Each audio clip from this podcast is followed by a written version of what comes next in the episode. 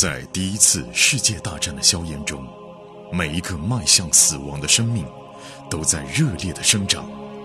慧天、颜亮双人播讲一战史诗巨作，让你像追美剧一样追历史，追历史，穿越火线，第一次世界大战。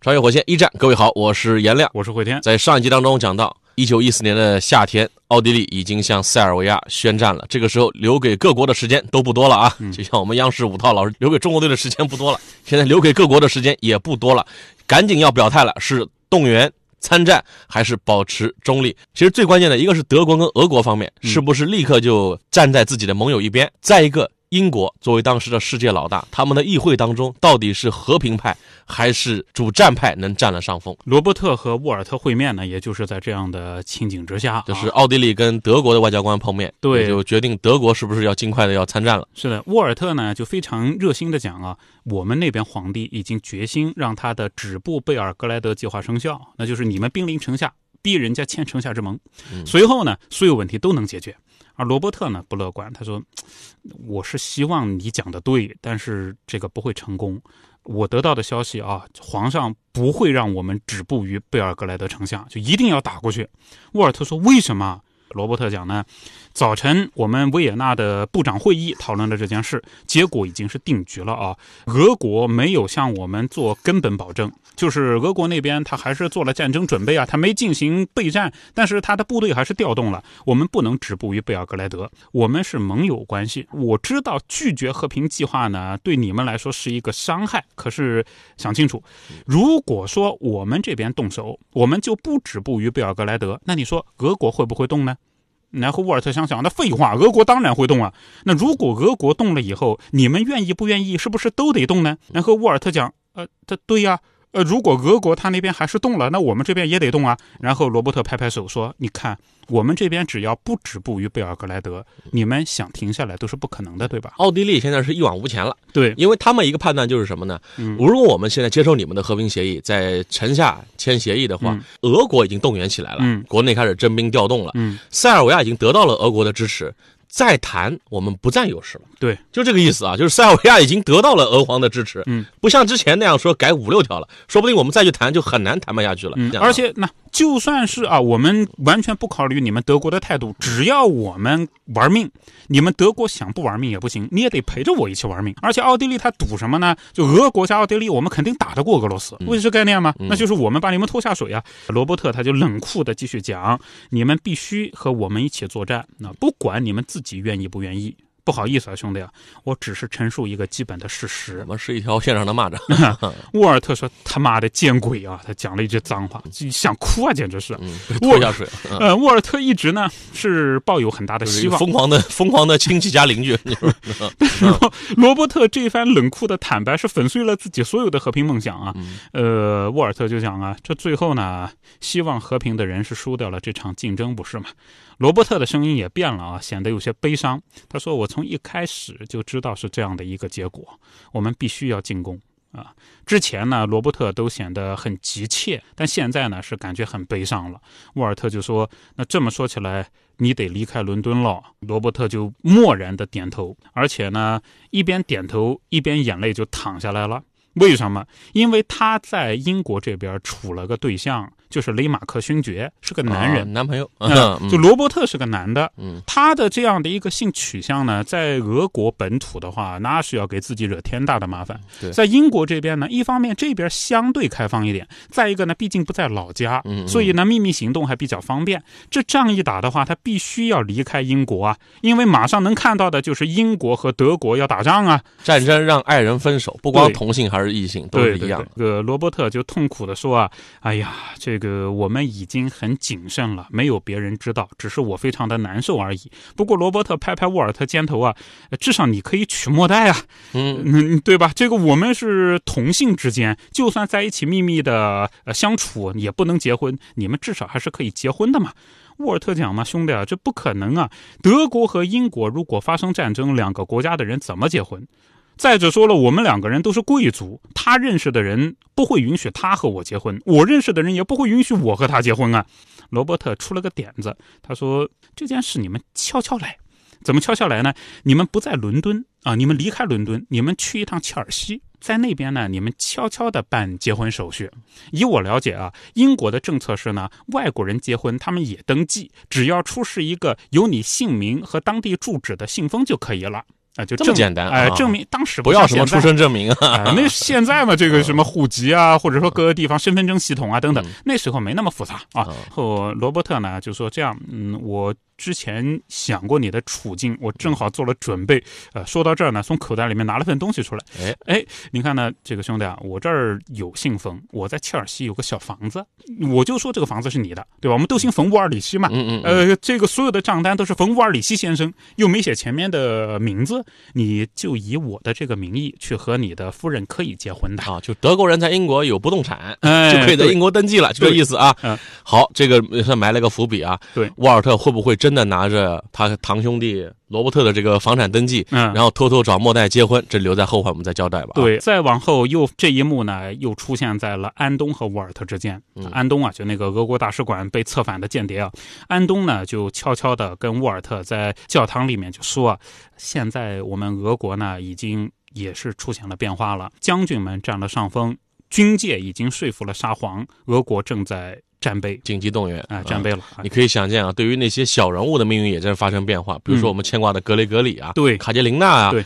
上层们决定了之后，那么俄国社会也在发生巨变了。嗯，我们稍后也会讲述到啊，讲到。但此刻俄国的态度坚定了，最开心的是谁呢？塞尔维亚。是的，塞尔维亚最开心了，说：“哎，俄国已经站我这边了，哎，这会儿他比奥地利还硬气，来，你来，是吧？你不敢，对吧？德国还让你现在不要动呢，对吧？我这儿大哥已经跟我说了，干。” 安东接着说啊，俄国人自以为强大，他们认为拥有世界上最庞大的军队六百万嘛，但是军心不和。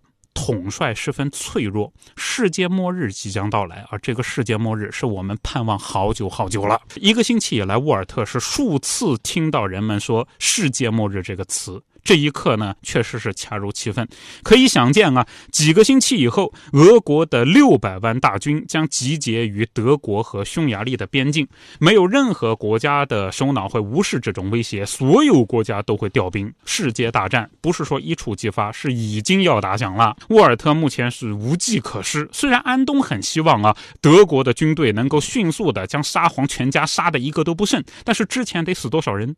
沃尔特呢，得到这个消息了以后，他就。说那那好吧，我立即通知柏林。啊，他匆匆的与安东告别，离开了教堂，迅速的小跑跑向德国大使馆啊。大使里希诺夫斯基亲王正坐在办公桌前面，奥托就是沃尔特的爸爸站在旁边，两个人呢都跑英国来了，这是干嘛来了？呃，正在打电话跟本部联系，跟柏林联系啊。等看到沃尔特气喘吁吁的跑进来，爸爸就跟沃尔特讲，奥托就说啊，这样的，我们这边呢已经收到了圣彼得堡给我们发来的电。报，那就是圣彼得堡里面有条消息，两位大哥通话了。不，圣彼得堡来的消息是这样的，他说呢，现在呃，俄国已经在进行备战了，之前是调兵，现在在备战了，我们正在想办法确定这个消息是不是属实。沃尔特说：“爸，这个我可以跟你确定，我刚刚从我的线报那边得到消息，俄国的动员是属实的，我的线人一个小时之前告诉我的。听到这个说法，那就是双线印证嘛，事情是确实了。大使和爸爸差不多吧，点点头，我们也动手吧。”对对对，差不多。塞尔维亚摇人，把俄罗斯给摇来了。现在奥地利摇我们，我们差不多吧？差不多了，我们也干吧？怎么办呢？这个，然后大使就讲呢，柏林那边也跟我讲了，首相已经做出了相关决定，我们德国进入紧急战备状态，随时准备开战。好，又进来一位大哥啊。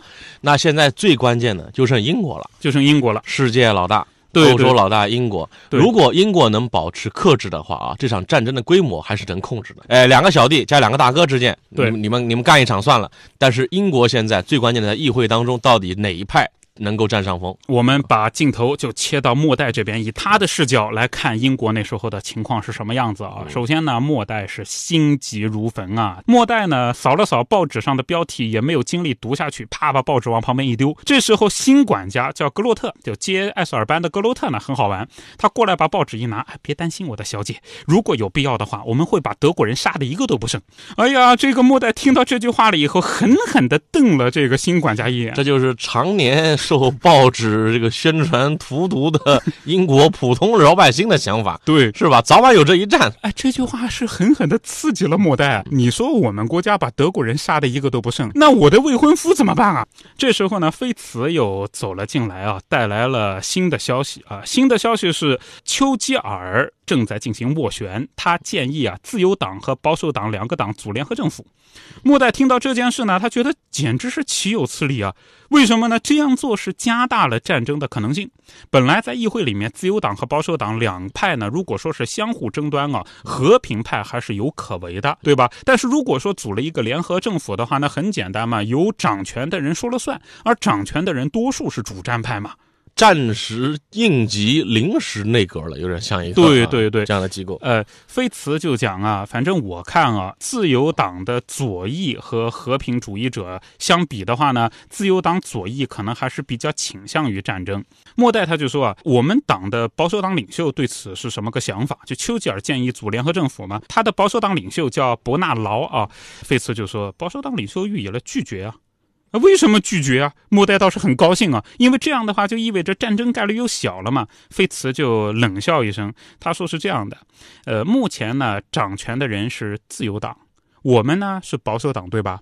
如果组了联合政府，那么我们和在台的自由党就要一个声音来说话了，对吧？莫代点点头，对呀。他说呢，现在的情况是啊，如果我们不支持在台的自由党，自由党内部就会分裂。因为他执政嘛，执政的时候，这个主战主和的两派人就会吵起来啊。如果说我们组织了联合政府，那我们在野的保守党就等于阻止了自由党的分裂，对不对啊？嗯，莫代点点头，对呀。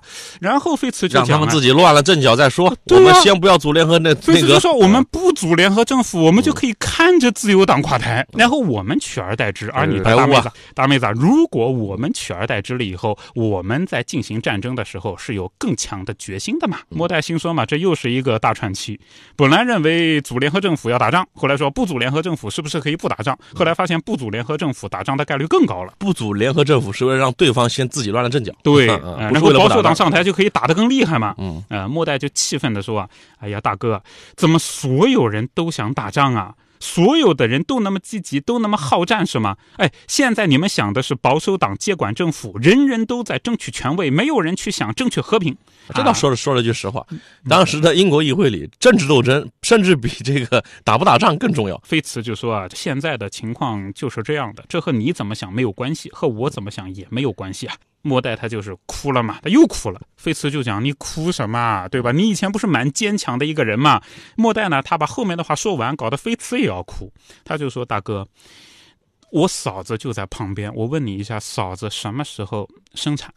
然后菲茨说：“根据现在预产期，大概是一月份啊。”逼公主没什么呢，没什么可难过一月份啊。然后呃，莫代就哭啊，说：“大哥啊。”孩子要在战争中降生到这个世界，我就问你啊，孩子生下来的时候你还能活着吗？然后末代就在那痛哭流涕，哎呀，搞得费茨也是非常难受。贵族是要上战场的啊，对对，英国和俄国贵族还不太一样啊。俄国贵族的做派呢，他会找一个相对安全的地方待着，让工农在前线去送死。而这个英国贵族呢，依照他们一贯的这种做法，一旦发生战争了以后要上前线，待在司令部里当然有可能死，但上前线多半就挂了。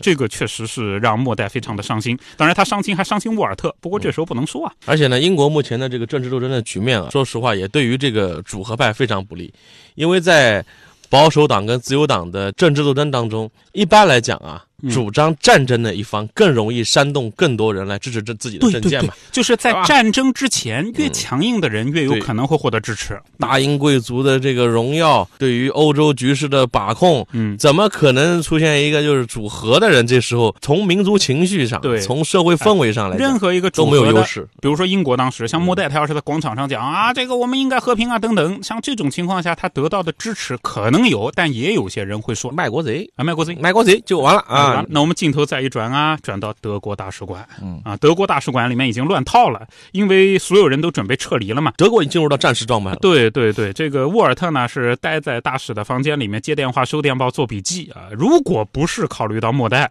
呃，这是他一生当中啊最激动人心的时刻。你说外交官在战争之前那样的一种呃应对各个方面的消息，同时呢又能。向自己的皇上提出直接的建议，那也是很荣耀啊。不过现在沃尔特他享受不了这种博弈带来的快感啊，因为他和他心爱的女人在战争当中已经要变成敌人了。德国政府呢向俄国发出了一份最后通牒。